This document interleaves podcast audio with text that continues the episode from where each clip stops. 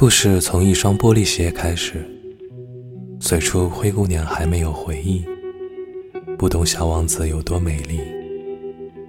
直到伊甸园长出第一颗菩提，我们才学会孤寂，在天鹅湖中边走边寻觅，寻觅。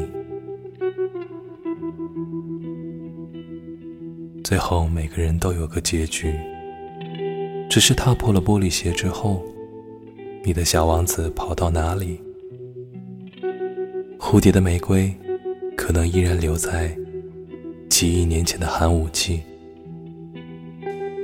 怕镜花水月，终于来不及去相遇。